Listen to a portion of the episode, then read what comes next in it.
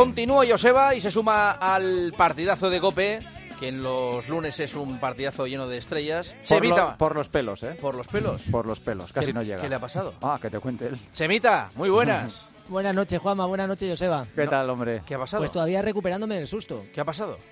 Pues que he ido a dejar a, a Nico al aeropuerto porque tenía partida la selección española rumbo al Campeonato Iberoamericano Sub-18 que se va a hacer en Lima este fin de semana. Y, y yo que soy una persona optimista, eh, he salido con el coche, un coche eléctrico, eh, lógicamente un coche sostenible para ser alguien más que, que piensa en Sí. el planeta.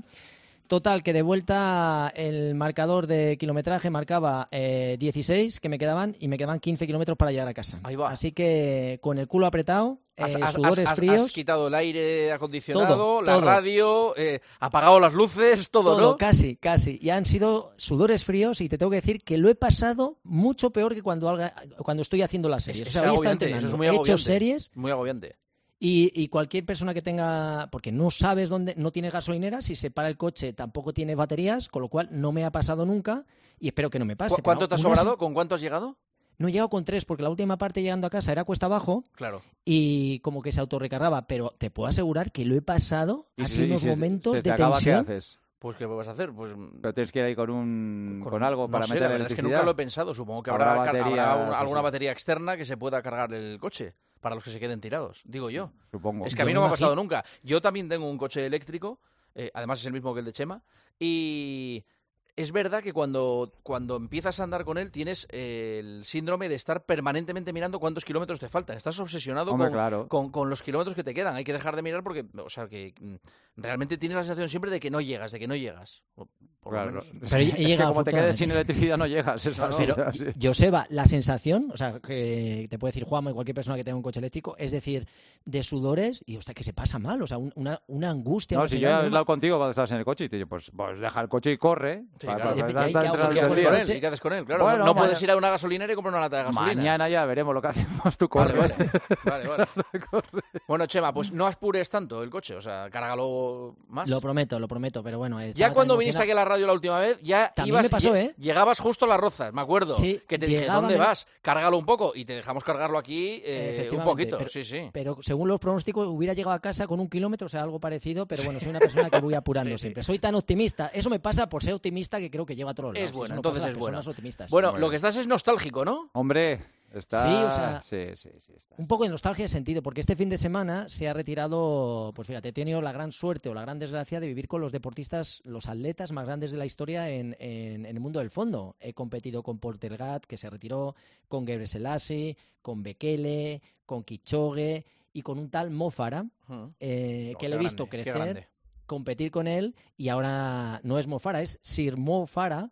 Y, y este fin de semana ha hecho su última carrera en Newcastle, en el Crane North, una carrera que corren 50.000 personas la media maratón, una maratón, una media, eh, una carrera muy popular en, en Gran Bretaña.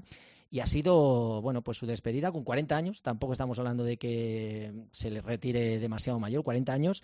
Cuatro los olímpicos, seis títulos mundiales, cinco, cinco títulos europeos. Y, y bueno, y este es de lo que puedo decir que, que he competido con él y le he ganado. O sea, le he ganado. Eso es lo que me ha dicho antes. Le he dicho, quiero datos, Imágenes, tiempos intermedios, Imágenes, imágenes. imágenes y hay. ¿Cuándo le has ganado tú a Mofara, Chema? Eh, eh, una carrera en- de 10 kilómetros. En eh, Alpedrete. preparando los Juegos Olímpicos de, de Londres. Se hizo un 10.000 en ruta en, eh, en Londres y me lo cepillé. Creo que yo hice 29.30. Eh, él reventó un poquito más que yo. Yo también reventé porque salimos a tope y, y me lo cepillé. Y me sienta divinamente. Porque eso de tener una muesca deportista. Luego hay que decir que fue oro en los 10.000 en Londres. Sí, sí, pues, eh, pues ese mismo año me lo cepillé. O sea que con todas, y eso da una, una alegría, una vidilla. Y recordemos que es alguien que mucha gente lo sabe porque ha visto su documental. Sí, o sea, es alguien con una infancia un poquito dura, ¿no? O sea, Muy se- dura, sí, sí. De hecho, se Eh, llamaba Hussein Abdi Kahin cuando vivía allí en su, en su país. Y le, le arrancaron de la familia eh, eh, cuando estaba en Giveti, nueve años, y le llevaron a trabajar de Sí. sirviente a, a Gran Bretaña. El documental tiene una pinta Sí, fantástica. está, está en Netflix. Y de hecho, ayer, en cuanto terminó la, la última carrera, dijo: Correr me ha salvado la vida. O sea Sí, que, que le esperaba un futuro al hombre, eh, imagínate, descorazonador. Así que nada, pues nos quedamos. Correr nos ha salvado la vida, como a ti, Chema. Sí.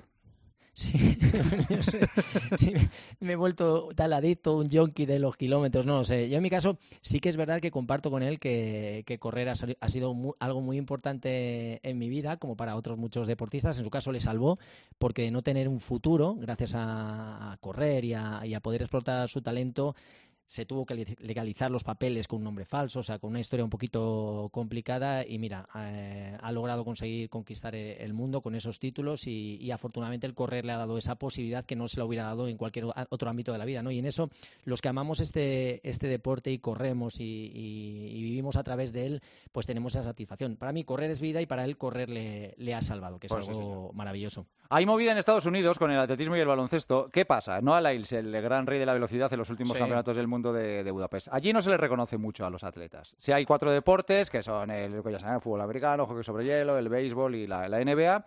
Y los eh, jugadores de la NBA, cuando ganan el título, el anillo, dicen que son campeones del mundo. Y entonces él se acabreó y dijo, ¿campeones del mundo de qué? Estados Unidos no es el mundo, ¿no? Entonces recibió unas respuestas tremendas de la gente de la NBA. Por ejemplo, Kevin Durant le dijo, alguien debería ayudar a este hermano, lo necesita. Y Aaron Gordon le dijo, yo ganaría fumando la carrera de los 200 metros que corre este. ¿Qué ha pasado? Que Estados Unidos no ha conseguido ni medalla en los últimos mundiales. Y no ha sido Noah Lyles el que ha cogido la iniciativa, ha sido la World Athletic, la Federación eh, Internacional de Atletismo, la que ha empezado a poner eh, eh, tweets contra los, americanos, contra los, jugadores de baloncesto diciendo que han hecho un ridículo con las imágenes de Noah Lyles, sus medallas de oro, o sea que se ha vengado el atletismo del baloncesto en Estados Unidos. Aquí en España nadie ha dicho nada, ¿ves? Eliminada la selección española y nadie ha dicho nada. No, pero tampoco hubo nadie, ningún deportista español que se metiera con ellos. Pero tampoco se le reconoce nada a los atletas en este país, ¿eh? O sea que podías, Chema, tenías que haber sacado tú un tuit contra el equipo de Escariolo. no, hombre, no, porque yo, creo también eh, es muy difícil eh, conseguir lo que ha hecho el equipo de Escariolo, la selección de española de baloncesto, la familia, como la llaman, durante tantos años. Encima este año han tenido muchas dificultades, Ricky, eh, no tenían base, y al final te juegas todo a un partido escara o cruz, y, en este caso no lo han conseguido, y, pero bueno, sigue siendo una selección totalmente competitiva. Yo creo que tampoco hay que darle la espalda cuando no le salen tan bien, y al final el deporte es eso. Muchas veces ganas, bueno, muchas no, ganas pocas veces, lo que pasa es que ellos han ganado muchas, en este caso no han ganado, pero yo creo que tienen el reconocimiento de, absolutamente todos los deportistas, y yo creo que no está para darles caña. A esto sí, porque los americanos son, van un poco a veces de, de sobrados, o sea que que yo entiendo a Lais, ¿no? Que ha sido campeón del mundo de 100, de 200 y de 4 y te encuentras con, que eso, que, ellos, los de la NBA, dicen que son campeones del mundo y hoy por hoy no te puedes dormir en ningún sitio. Hemos visto como Canadá, Alemania, equipos europeos que están perfectamente preparados, que son buenos y son capaces de que Estados Unidos no consiga medallas. Sí, este pero para los Juegos de París ya van a ir todos los gordos. Ya ha dicho Lebron que venga, muchachos, vamos los buenos allí y en este caso nos hacemos con, el oro. pero bueno, ha estado bien el toque. ha estado bien, ha estado bien un poquito. En los juegos va a molar. En los juegos va a haber lío. Va a haber lío en los juegos. A ver, Diamond de Bruselas. Sí, Jacob Bristen, récord del mundo de 2000, que tenía un tal El Guerrug, y Mario García Romo, récord de España, que tenía un tal Abascal. O sea que fíjate, se ha, se ha llovido desde. Eh, para que os hagáis una idea, brutal. 2.21 por kilómetro. O sea, eh, eh, es tremendo. O sea, yo lo estuve viendo y ver cómo pasaban 55, 57 cada vuelta de 400, os puedo asegurar, Juanma y Joseba, que es una auténtica locura, ni espintando 50 metros. O sea, si alguien se pone a correr a su lado, es algo salvaje. O sea, hacer 4.43 en un 2000, o sea, 4 minutos en, en 2 kilómetros, algo tremendo. O sea, al alcance de muy pocos y estaba, Ingreviese estaba sobrado. Iba por delante incluso los últimos 100 metros, ponen unas luces, ponen las liebres y unas lucecitas para que la gente, los que van corriendo, sigan eh, eh, el, ritmo, de, a los pasos a lo que va el récord del mundo. Y, y, bueno, estuve viendo y una delicia ver cómo corrió, cómo acabó y, es un atleta superlativo. Esta marca increíble. Y luego eh, Mario García Romo, que sigue creciendo como atleta, pues también consiguió conquistar el récord español 4.49, que lo tenía Abascal, que también le, superó. Y otro se ha convertido en uno de, los atletas que ha bajado de, esos cinco minutos en la prueba de 2000, que es una prueba que no está en el calendario olímpico, pero es muy atractiva de ver. Son solo cinco vueltas pero es brutal, o sea, brutal y 2.21 por kilómetro, ¿eh? lo repito porque es algo, algo salvaje y, bueno, pues estuvo increíblemente bien. Vamos con el tema para hoy, que es el impacto de dejar de salir a correr en verano. Claro, ah, pensé que decías el impacto de dejar de salir. ¿Ese? A, correr. Ah, bueno. De dejar de salir. Correr, en, en verano no dejamos de salir, todo lo contrario, salimos más. Vale, vale. Y que Chema quiere explicar cómo nos afecta eso, porque claro, todos dejamos de correr en verano. o casi todo. Bueno, nos provoca, desgraciadamente nos provoca muchos desajustes. Oye, yo está escuchando este fin de semana a Paquito, que ya está con la pulsereta viendo los kilómetros, los pasos que hace diarios. Sí. Eso es maravilloso. Ya está siguiendo, intentando llegar a esos 6.000 pasos ese diarios. no suele ser buen síntoma, Chema. Cuando empiezas a contar los pasos y eso ya... eso quiere decir que la vida va avanzando. Mis padres, mis padres me cuentan, me, dicen todos los días los pasos que han hecho. Sí, eso es verdad. Por eso... Hola mamá, ¿qué tal? 7500. Pues, Oye, pues no está mal, ¿eh? No está mal. A cero, un, un hombre... ¿A que tú no cuentas los pasos? Yo no. A mí me suelen dar 16.000. Alguna vez lo veo por curiosidad. Joder. 16.000, 15.000. Cuando empiezas a controlar eso, uff. Sí, es verdad, pero... ya le has dado la vuelta al jamón hace tiempo, sí. Ya, yo sé, pero al final es un síntoma, un signo, una alerta que te dicen, oye, me voy a preocupar un poquito por mi salud y por lo menos hay muchísimos estudios, ya no se están volviendo locos, eh, ya no son los 10.000, 15.000 pasos que hay que hacer al día, sino decir, oye, un mínimo de 6.000 pasos que nos va a ayudar a estar sanos. No quiere decir que nos vaya a ayudar a estar en forma, pero sí a estar zona. Y me alegra especialmente que Paquito se esté preocupando ya de su salud. O sea, que, está bien. Pero fíjate, ¿qué pasa cuando dejamos de correr en, eh, en verano, que al final son periodos de dos, tres meses que nos da por, pues eso, tomar un poquito más de aperitivo, salir a playa, tomar el sol, descuidar un poquito, trasnochar, todas esas cosas. Bueno, lo primero que disminuye la capacidad aeróbica. Todo lo que hemos ganado entrenando va al hoyo. O sea, desgraciadamente nuestra capacidad aeróbica al hoyo. Disminuye nuestra resistencia general. Es decir, si antes estábamos acostumbrados a hacer eh, kilómetros, aguantar mucho más tiempo, también va al hoyo perdemos totalmente la forma. O sea, todo lo que nos ha costado todo el tiempo lograr, el estado de forma, está más o menos bien, también lo perdemos. Perdemos el tono y la masa muscular también hay veces que eh, decimos, joder, estoy más delgado, este verano empiezo, no me ha sentado tan mal porque no he perdido peso. No, lo que has perdido es que tu musculatura, has perdido tono y has perdido esa masa muscular que se fija con el agua, has perdido peso, pero realmente lo que has perdido es tono y masa muscular. Ojito, que todos los que somos un poquito mayores, pues notamos esa pérdida de tono y de masa, con lo cual también perdemos eso.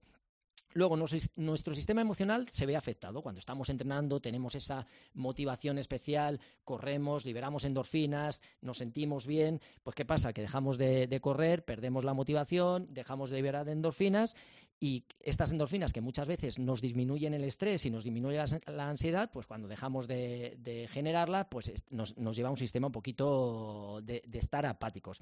Luego también perdemos, eh, dejamos de correr y perdemos muchas veces la, motivación. Eh, eso, eso sin duda. Sí. Cuanto menos haces, menos, menos, quieres. hacer. Eso está claro. Eh, eh, más pereza te da. Sí, totalmente. totalmente.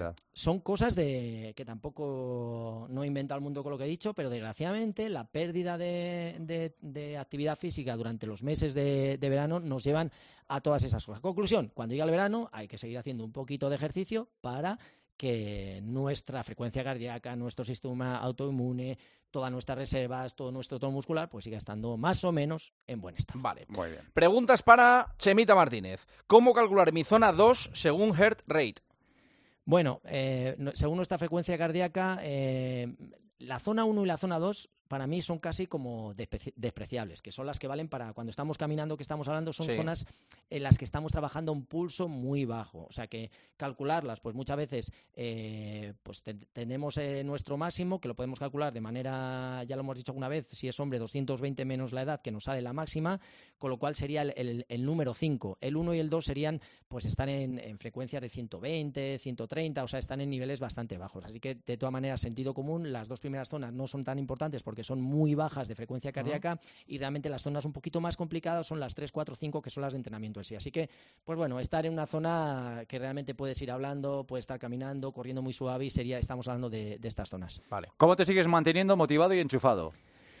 Pues para mí lo más importante, primero, la actitud ante la vida, de querer seguir haciendo marcándote objetivos y creo que tener un buen objetivo en, la mente supone la mejor de las motivaciones. Entre... a día de hoy no lo he perdido y creo que eso es lo más maravilloso. Entrenar fuerza, perdona, entrenar fuerza mejor antes o después de correr.